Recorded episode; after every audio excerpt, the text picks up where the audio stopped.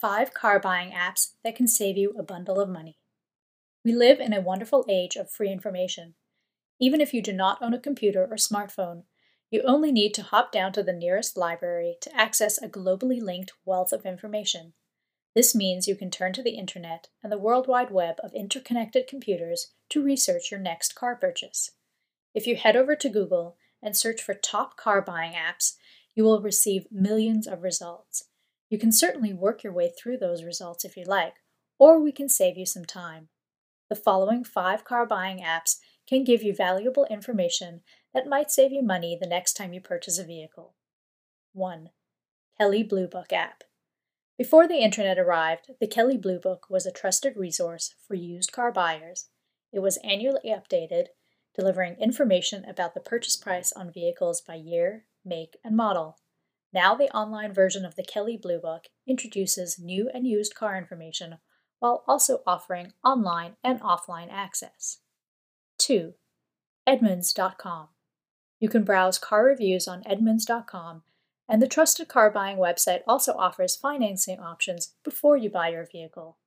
You're provided with auto calculators that reveal your car's true cost that you can shop for your next vehicle as well. 3. TrueCar.com. TrueCar promises to help you get the true price, the actual price you will pay at the dealership. You can shop new and used cars in your area and get the true cash offer of your trade in in just a few minutes. From the home page, you select either the new or used option and then shop by a manufacturer and make. 4. Carfax. Carfax is essential if you want to learn the real information behind a used vehicle. If you are purchasing a used car from a friend, family member, neighbor, or stranger, get the VIN, Carfax will turn that number into valuable information which shows previous repairs and vehicle history reports. 5. CarMax. CarMax takes negotiating out of the equation.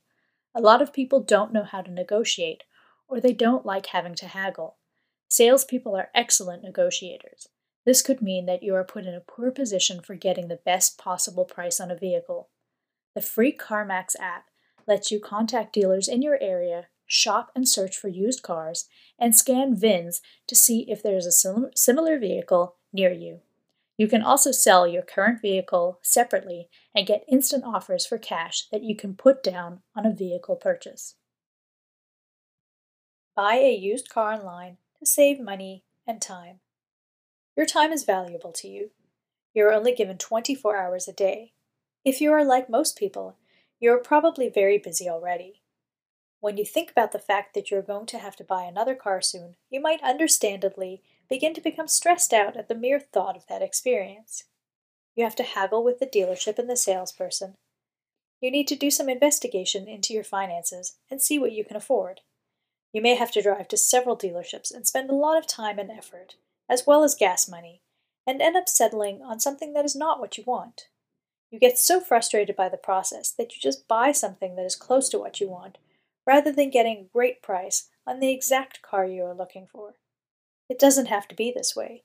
You can save a lot of time and money when you learn how to buy a used car online. Here are a few tips for purchasing your next vehicle online. Proven methods of saving money while getting the vehicle you want. Head to cars.com and autotrader.com, then edmunds.com. If all you do is check out these websites to buy your next vehicle, you can wind up with a great deal. It may take a little time, but the time spent searching at your leisure on your laptop or smartphone, rather than driving all over town and fighting traffic while dealing with intimidating salespeople, is much more enjoyable. You can narrow your search to make or models, vehicles with a certain amount of mileage, different price ranges, or features and accessories. After you locate something that looks like a steal of a deal at Cars.com or AutoTrader, head over to Edmunds.com. Use their appraisal tool to check out the average price people are paying in your area for that same vehicle. This lets you know if you're getting a deal or paying too much. An attractive price does not make up for lack of paperwork. When buying used, the car you select should be accompanied by maintenance paperwork. You only want to purchase a vehicle you know has been well maintained. Don't let a bargain basement price tag make you overlook the fact that there is no maintenance paperwork accompanying a used vehicle. People who take care of their cars, trucks, and SUVs have the paperwork to prove that they have done so. Let Cars-Salad do the haggling for you. If time is at a premium and you hate negotiating the best price, why not let a professional do it? Cars-Salad is a used car buying service that does all the dirty work for you. Using the site couldn't be easier. You search for a make and model vehicle, and then you receive a list of matching offers. Choose the offers that look the most attractive to you, and the professional negotiators at Cars-Salad go to work to get you the best possible price. Buying a car? Talk as little as possible to get the best price. A successful salesperson is very good at what he or she does. In some cases, the person you are dealing with when you are shopping for a vehicle has had decades of sales experience. They know what you are thinking before you think it, and they also understand exactly what they need to say to get any conversation under their control. Their job is to sell cars. That is how they put food on the table, keep a roof over their heads, and pay for their children's college educations. While most salespeople will not try to deceive you, the car sales industry has developed a reputation for sometimes not being the most honorable. Even if you are fortunate enough to deal with an honest and forthcoming salesperson, it's probably a good idea to talk as little as possible if you want to receive the best value. Information is powerful. In any business negotiation, the person with the most information has the most power. If you tell your salesperson that you prefer to spend a certain amount of money, but you are flexible on the price tag, you can expect to pay more. Salespeople immediately size you up by what you are wearing, as well as what type of vehicle you drove to the dealership. Beware small talk. They also take verbal clues from the things you say. Your salesperson may be talking to you about a local sports team, and you might think this is an enjoyable conversation. However, this is simply a way for them to get you to drop your guard, so you will begin giving more relative information freely. Talk as little as possible. If you can, answer questions with simple yes or no, or answer questions by asking a question. A lot of questions that you will be asked are attached to possible fees and add ons. Your salesperson may immediately ask you how much money you are willing to spend. Features and accessories will be discussed. In most cases, it pays for you to keep as much of your information to yourself. Rather than talking about what features you want, why not simply point out vehicles that you have already researched online and simply say, Tell me about this car. Information is king. Remember, the person with the most information wins most business negotiations. Keep your information to yourself until you absolutely must reveal it. Most salespeople are honest, hardworking individuals but they are still trying to get the most money out of every sale. You can keep from spending excess money by staying tight lipped and playing your cards close to your vest. Getting the best price on a car. Don't let the numbers fool you. You may have some idea about how much money you want to spend on your next vehicle purchase. Most people do. They sit down at the kitchen table and take a look at their budget, their available funds, and other expenditures and they come up with an overall ballpark figure they are not trying to exceed. This is a good idea because it doesn't let you get into trouble purchasing something you eventually cannot afford. Buying above your means might mean you have a gorgeous new ride in your driveway, but the feeling that gives you can quickly turn sour when the repo man shows up. Know car values before you hit the lot. That's why it's a good idea to have an idea about what a vehicle is going to cost you before you go shopping. Do some research online, and you will be armed with information that lets you know about what you can afford. Once you have a total figure for your vehicle, it is important that you don't let interest rates or monthly payments trick you about how much you will be spending. A salesperson may tell you he can give you the price you want and he may even shave a couple of thousands of dollars off of that price. If all you are thinking about is the overall purchase price, the number you had in your head before you went to the car lot, you may think you wrangled a good deal. However, you need to understand how the interest rate on your monthly payments and your overall loan is going to affect the total cost of your vehicle. The same is true for the number of monthly payments. A lot of smart car dealerships and mom and pop car lots are willing to put you into the car of your dreams for a very attractive monthly payment. This may sound like it is a great deal. However, if you multiply those monthly payments by the number of months in the length of the loan, you could end up paying as much as 25% or even 50% more than the total price you had in mind. Remember to ask your salesman what the total cost of the loan will be, what interest rate is applied, and how much each monthly payment is. Don't let any single set of numbers look so attractive to you that you purchase something you eventually cannot afford or something that you will be paying off forever. Cars lose a lot of value the instant they are driven off the car lot, and after your car has aged for a few years, you may be sick to your stomach if you are still making a monthly payment. It is also a good idea to understand possible late payment fees and penalties if you are financing the car purchase with the dealership. Buying with cash is always the best way to go, and the best way to get a great price. However, if you must finance through the dealership, be certain that you know all the ins and outs of the numbers on your loan, so you don't wind up paying extra fees on a monthly basis that bloat the cost of your loan. Getting value when buying a car means always being in buying mode.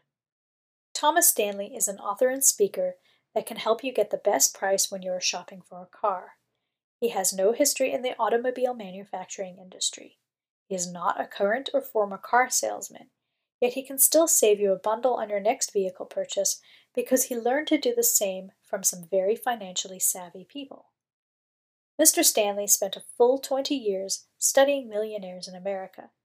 He did not focus his attention on people who appeared to be rich, but rather on those who had a provable net worth of more than $1 million.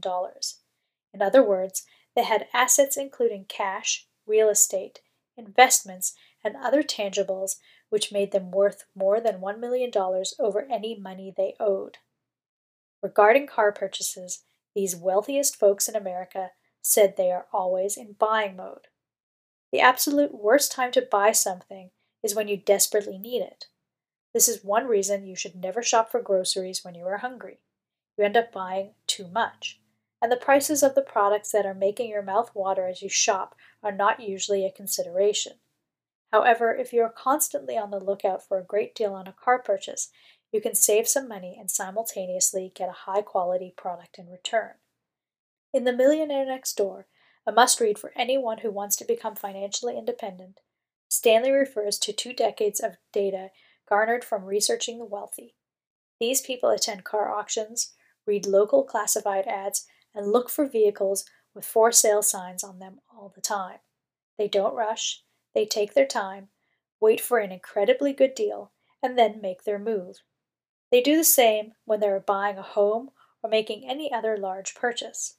They understand that quick decisions made with your money may not result in the best possible deal. Sure, the value of the vehicle you purchase may be equal to the money you spend, but wouldn't it be nice to get an amazing deal and buy a diamond for the price of a lump of coal? If you're in right now need, don't spend a lot of money. Buy a vehicle that will get you where you want to go for the next year or two and begin looking for bargains. Copy smart buying habits from the most financially secure people, and your next vehicle purchase will save you money while delivering great value. Keep hush hush about deals and incentives to get the best car price. If you live in any major city, you can't help but notice the multitude of advertisements that try to convince you that now is the time to buy a vehicle. Even if you decide to live an unconnected existence and you don't watch television or own a smartphone, computer, or tablet, just driving down the road reveals plenty of in your face ads on billboards and car lots. However, you do your research, whether you view advertisements on TV or turn to the World Wide Web for help, you will no doubt uncover some deals. There may be certain incentives offered on a particular make or model of automobile, or one car lot will try to outdo another by throwing in a free vacation or big screen TV with each vehicle you purchase. Car manufacturers frequently offer rebates on their vehicles throughout the year. When their cars are not selling as fast as they are cranking them out, the big name manufacturers like Ford, Chevy, Honda, and Toyota may offer substantial financial discounts on a new car purchase or extend a warranty that ends up saving you some money. Once you understand what deals and incentives you want to chase down, don't mention them at the beginning of the shopping process. You want to keep the fact that you know this information hidden from your salesperson. You should only tell your salesperson how much money you're willing to spend, and you need to stick to that figure. You may be thinking in the back of your mind that you have a $2,000 rebate that is going to come into play, so this could get you to raise your target price if you see a vehicle you fall in love with. Don't let this happen. Stick to your budget and only buy as much vehicle as you can afford. If the salesperson tells you there is a wonderful incentive in place and he or she wants to discuss it with you, tell them you will talk about that later. If they won't continue the negotiation without trying to nail down rebates and deals up front, thank them for their time and leave. Talk to another salesperson on that same lot or go to another dealership. Once you negotiate the price of the car, then talk about rebates and deals. If you eventually speak with that salesperson again, that individual is going to listen to what you have to say. They know you are a savvy car shopper, and the process will probably go more smoothly now than it did before. Once you get the overall price you are looking for on a vehicle, now it is time to talk turkey. Mention any rebates, incentives, or other deals you know are being offered on these vehicles. Getting these rebates and cashback offers only makes sense if you do so after you get your target price on a vehicle. This makes your purchase much more value rich and your wallet a little bit fatter. Know your trade in value and negotiate it separately from your vehicle purchase price. When purchasing a vehicle, a lot of people like to let a salesperson know that they have a trade in right up front. This is almost always a recipe for not getting the best possible price. You may be a straightforward, forthcoming, and upright individual. Not every salesperson is, unfortunately. This means that you will always negotiate the best price for yourself if you keep a little information away from the salesperson or dealership you are working with on a possible car purchase. Let's say you find a vehicle that is right up your alley. It looks great, has all the features you desire, but the purchase price is a few thousand dollars more than you want to spend. Let's also assume that you did your research and found out the trade in value of your vehicle. You discovered that you could reasonably expect to get $5,000 in trade in value for your car. If you have already told your salesperson the make, model, and quality of your trade in beforehand, that information can be used against you. In the above example, a car that is well outside your budget may seem attractive if that salesperson tells you that they will give you $7,000 for your trade in. You went to the car lot expecting to get a certain amount of money, and you are being told you will receive $2,000 more than what you were looking for. If the car you are thinking about buying is $3,000, $4,000, or $5,000 outside your budget, thinking about the extra money on your trade in might make you spend more money overall than you intended. Remember that your vehicle purchase price and trade in value need to be negotiated separately. Nail down the price you are looking for on a vehicle that has the qualities and features you desire. Then begin the negotiation of your trade in value. Be careful here because salespeople will start pushing numbers around, changing the value of your car purchase and your trade in to keep you confused with a sea of numbers. Once you have negotiated a purchase price on a vehicle, stay hard and fast on that number. Then do the same with your trade in value. Finally, after those are agreed upon, discuss possible rebates, incentives, or manufacturer deals. Don't be intimidated by a salesperson who tries to confuse you with a lot of numbers. Be prepared to walk away from any deal if you feel like you are being forced into a situation where you don't feel comfortable. This is your hard earned money, and you deserve to spend it the way you like. Concerning getting the best deal when you purchase your next vehicle, negotiate your trade in value separately from a vehicle's purchase price, and you could have a great car buying experience. Shop at the right time to get the best price on a car. Buying a new automobile can be stressful. No matter how good a deal looks, you always wonder if the amount you are spending reflects the best possible price you can get. The more the salesperson tells you about what a great price you are getting, the more you are worried that this is not the case. Veteran car buyers know there are a few tricks to getting the best possible price, whether you are purchasing a truck, car, or SUV from a dealership or car lot. One thing you can do is be prepared to walk away from any deal. In many cases, if you walk off a car lot and come back later, the salesperson you are dealing with understands that you mean business and you are not in a rush.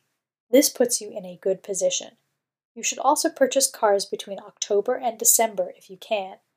This is when car dealerships, especially the big ones, are trying to hit their yearly quotas and new car models are being announced and launched. Another simple way to get the best possible price the next time you buy a car is to shop at the right time of the day and week. As we just mentioned, if you can afford to wait until October, November, or December, you benefit from dealerships trying to hit their quotas. The bigger car lots have a monthly, quarterly, and yearly quotas they must meet so they can keep a good relationship with the car manufacturers they represent. At the end of the calendar year, all three of these quotas are coming due. This is an excellent time for you to shop to get the best price. There are also different times of the week and day which are optimal for buying a car. Car lots, both big and small, get their entire sales forces out on weekends. In the United States and elsewhere, a lot of people work Monday through Friday. They shop for vehicles on the weekend. This means that not only are you subjected to multiple salespeople trying to get at your hard earned dollars, but they may also be competing with other potential customers for the same vehicle. This means it is smarter to shop during the weekdays rather than the weekend if you are trying to get the best possible price. Additionally, try to avoid shopping after you get off work. Car dealerships know that people like to swing by a car lot and look at the offerings after they get off work on their way home. They schedule more salespeople for this time, and accordingly, you may not get the best price. If you can shop between October and December on a weekday, preferably early in the morning or midday, you have a good chance of finagling an attractive price on your vehicle purchase. If you can also wait until the end of the month, you benefit from monthly quota responsibilities. Avoid weekends and after work hours during the week. Wait until the end of the year if possible, and you may be surprised at how much money you can save on your next car purchase. Smart car buyers know which fees to negotiate. Unless you are paying cash for a vehicle, you probably understand that you're going to have monthly payments. Even a rookie car buyer is usually aware that there are going to be three numbers associated with a vehicle purchase 1. Price of the car, 2. Interest on the purchase, 3. Length of the loan. In some cases, if you are buying an inexpensive vehicle, there may not be any interest mentioned. You will just have an overall price and then a length of the loan, with the loan length usually dictated by a number of monthly payments. If you are buying a new vehicle or quality used vehicle from a lot, the buying experience may go very well. You may get the price you are looking for, the interest on your loan or purchase might be attractive, and you may be able to negotiate a short contract length. It may appear that everything is working in your favor, but this may not be the case. Fees and add ons. You have to understand that there are going to be multiple fees you may be subjected to. There could be separate fees for your title and your license. You are probably going to have to pay sales tax, and there may be a destination fee. Some car lots, large and small, will hit you with a number of fees that could cover anything from bumper to bumper. If you wind up talking to a salesperson several times and you are using up a lot of that person's time to make a purchase, you can't even find yourself paying for that.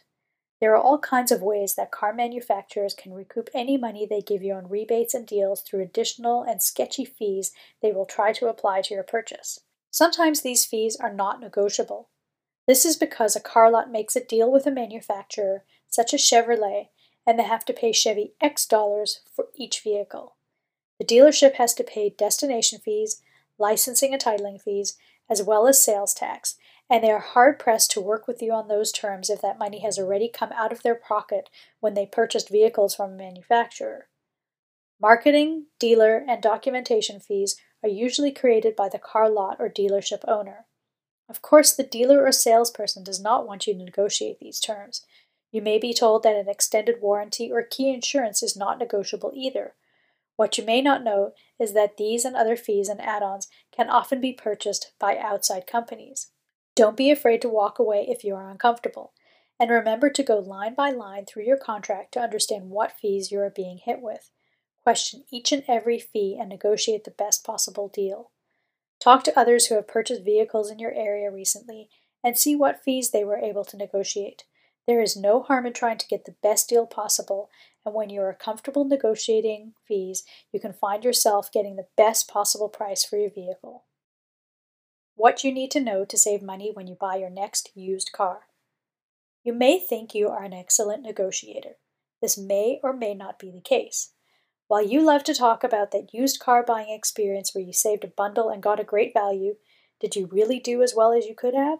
In some cases, people don't know what to negotiate. In other cases, when buying a used car, a person may not understand how a car lot owner or dealership makes their money on a sale. Unfortunately, too many people do not turn to the power of the internet these days when purchasing a used car. This happens a lot with the over 50 crowd, who believes they have a lot of knowledge about a make and model, so they go the purchasing route alone. However, you decide to buy your next used vehicle, there are a few things you should know before you plunk down your hard earned money. Be the one asking the questions. This is true whether you are purchasing a car from a dealership, car lot, or a neighbor that lives down the street. Information is very powerful in the car buying process. The person that reveals the most information gives up positioning power in the negotiation process. Make sure you ask lots of questions, and if a salesperson is continually asking you questions, either divert them entirely or reveal as little information as possible. Understand how dealers make their money. You may immediately think that a used car salesman has a lot of wiggle room on a vehicle's price. This could be true, or they could merely be trying to get a car off their lot because it has been sitting there too long and they don't have much negotiation room. To get the best price, understand that there are three ways a used car dealer makes money. 1. They sell a car for more than they paid for it. 2. They make money on your trade in value. 3. They make money on financing and selling add ons and upgrades. Most used car buyers simply try to haggle on the purchase price. Be careful here. A savvy used car dealer could give you just the price you are looking for and end up costing you a lot of unnecessary money on the terms of the sale and by adding on fees, upgrades, and other costs.